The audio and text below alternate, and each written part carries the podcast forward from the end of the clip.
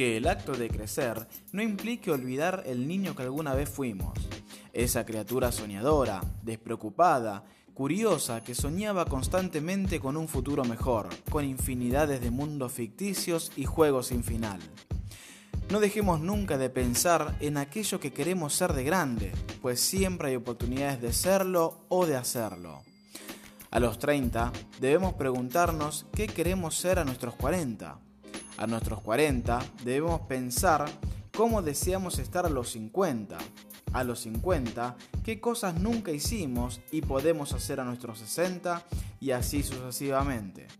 No cometamos el error de creer que nuestra vida está predefinida y que luego de pasada la infancia todo será exactamente igual, porque la vida es un sinfín de nuevas oportunidades.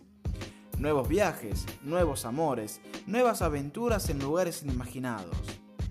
Podremos no ser el astronauta que quisimos, pero sí estudiar los astros y la infinidad del espacio.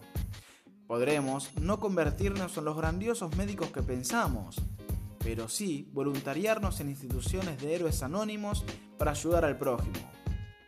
Disfrutamos 10 años de infancia para luego vivir 80 años o más como si jamás lo hubiésemos vivido. Y olvidamos que en realidad nunca dejamos de ser niños. Nunca dejamos de imaginar un futuro mejor. Nunca dejamos de creer en la magia y en que un mundo de vastas aventuras nos aguarda. Solamente tendemos a resignarnos con la vida que nos toca y olvidamos las cosas que podemos cambiar.